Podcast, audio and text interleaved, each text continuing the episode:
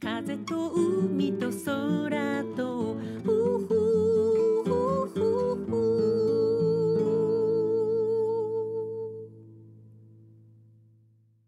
皆さんおはようございます。エポ風と海と空との時間がやってまいりました。12月が始まりましたね。2023年最後の月となります。我が家は先週クリスマスツリーを出しました。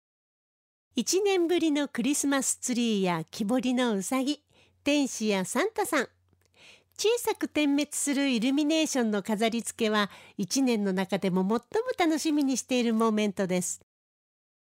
ということでお部屋の中は少しずつ冬仕様に模様替えをしました。沖縄の気温はまだ冬って感じではありませんけどね朝晩の空気はそれなりにひんやりしてきましたね。なので短い沖縄の冬雰囲気だけでも楽しんでいこうと思っています。お日様が出ない寒そうな日はテレビに YouTube の暖炉の映像とジャズなんかを流して過ごします。お家の中では半袖だけどね。寒いのは苦手ですけど冬の風情は大好きです。冬のいいところは空気が澄んでいるところ。あと食べるものがすごく美味しいですね。鍋料理のバリエーションが増える楽しみもありますね。鍋といえば我が家で最近深刻な問題。昨年は11月になると同時に沖縄のスーパーに私たちの大好きなちくわぶが並ぶことを知ってすごく安心してたんですけど今年はどうしたことでしょう？なかなかちくわぶにお目にかかれなくなってしまいました。このちくわぶ沖縄の皆さんにはあまり人気がないのかもしれませんね鍋といえば具材の一つとしてちくわぶを入れないと始まらない私と夫のうさちゃんです。きりたんぽでも代用は効かないぐらい重要な食材。メインのスターではないけどそれに匹敵する欠かせないアイテム。それはちくわぶ。かといって名脇役といっては失礼なぐらい必要な存在。それがちくわぶ。あなたがいなければ鍋の何を楽しみにすればいいの？とまで感じさせてくれるちくわぶの存在。もうね、たまに見かけた時には買いだめですよ。最近はスーパーに行くたびにちくわぶを求めて、まずお豆腐やおでん種のコーナーへ向かう私たちです。あなたがありのままの自分でいられる時間。この番組ではあなたの心に吹く気持ちのいい風のような F 分の1揺らぎとそしてあなたが100%あなた成分でいられるリラックスタイムをお届けいたします。今日の1曲目牧原紀之さんで冬が始まるよ。エポ風と海と空と。リスナーの方からメッセージをいただいています。池田市にお住まいのよっしゃんさんからです。エポさんおはようございます。エポさんは沖縄に住まれておられるのですね。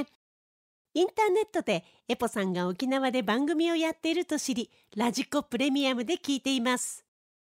勤労感謝の日に大阪城公園で行われたライブ見に行きましたよ。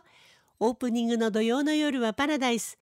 この曲は渡辺美里さんが歌手になるきっかけをつかんだオーディション番組で歌われた曲でしたね。エポさんと渡辺美里さんは高校の先輩後輩だったりするのですよね。ライブで歌ってくれた5曲プラス尾崎亜美さんとのコラボ曲含め6曲全部良かったです。これがフリーライブ。ほんと太っ腹ですね。素晴らしいサウンド本当にありがとうございました。リクエスト曲はエポさんの土曜の夜はパラダイスをお願いします。とのことです。ありがとうございます。11月23日ライブにいらしてくださったんですね。嬉しい。大阪市中央区の大阪城公園太陽の広場で開かれた某ラジオ局の60周年イベントに出演させていただきました。秋の大阪城この時期の野外でのライブお天気に恵まれて空は晴れ渡り青空の下少し暑いぐらいの陽気でした大人たちにエールをシティポップで盛り上がろうというのをテーマにライブにいらしてくださったお客様。同世代の方から若い方まですごい人数でした。一緒に出演させていただいた尾崎亜美さんとそれぞれ持ち時間は30分。お互いのヒットナンバーを演奏しましたよ。この日のライブは生放送で番組で中継されていました。来場客はなんと9万5千人。すごい人の数ですよね。たまたま阪神とオリックスの優勝パレードが大阪と神戸の両方で行われるということもあってものすごい人出でしたよ。尾崎亜美さんこの春に喉の手術を受けた後のことで思いのほか完治に時間がかかってるとのこと。歌う時の不安もたくさんおありだったかもしれませんけどそんなことを感じさせない素晴らしいパフォーマンスでした。袖で聞いていて私は思わずジーンと来てしまいました。代表曲のオリビアを聴きながらはオリジナルはアミさんなんですよね。すごく素敵でした。プロの歌手になっていろんな現場で昔自分が大好きで聴いていたアーティストの方々にお目にかかれるというのは夢のようです。過去の自分に手紙を書いて自分に言ってあげたい。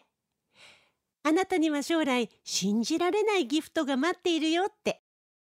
でも何よりのギフトは優しい夫のうさちゃんに巡り合ったことかな。それではリクエストにお答えしてお送りします。エポで土曜の夜はパラダイス。エポ風と海と空と。もう一方リスナーの方からのメッセージをご紹介いたします東京都にお住まいのラジオネームやおやさん。先週メッセージをくださった方ですね。ありがとうございます。先ほど放送を聞きました。番組内で早速メッセージを紹介していただきました。森岡翔子さんがカバーしていたことを知らなかったなんてびっくりでした。先日タワーレコードのイベントでトゥインクルクリスマスをレコードでかけたとのこと。やはり CD では発売していない曲なんですね。いろいろとエピソードを教えていただきありがとうございました。来月楽しみにしています。噂になりたいをかけていただきました。もちろん当曲も大好きな一曲です。曲の始まりから終わりにかけて徐々に盛り上がっていき最後は名残惜しそうにフェードアウトしていく曲の流れに魅力を感じています。ありがとうございました。先週聞いてくださったんですね。ご自身のメッセージが読まれる感じってどんななんでしょう？その笑顔を想像しながら今お話をしていますよ。今日も聞いてくださってるかな？なかなか聞いていただくことのできないエポのレア作品。今ねレコード探してますので待っててくださいね。トゥインクルクリスマスもう少ししたらおかけいたしますね。そうそう。自分の作品が他の方にカバーされていることってねそのアーティストの方のレコード会社からお知らせがない限りわからないですよね。せっかくカバーしていただいたのにお礼もできず本当に失礼いたしました。でも八百屋さんのおかげでカバーされてることを知ってすごく嬉しかったです。話は変わりますが12月といっても暖かい沖縄。暑くもないし寒くもないので沖縄の自然を観光するには一番いい季節かもしれないです。沖縄にはいい温泉もあるし美ら海水族館もあるしタナソテラピーでのんびりもできます。雨が降っても楽しめるしショッピングもできる。今回の12月9日のアクアノームはそういう意味でステージツーリズムとしても100%楽しんでいただける環境にあると思います。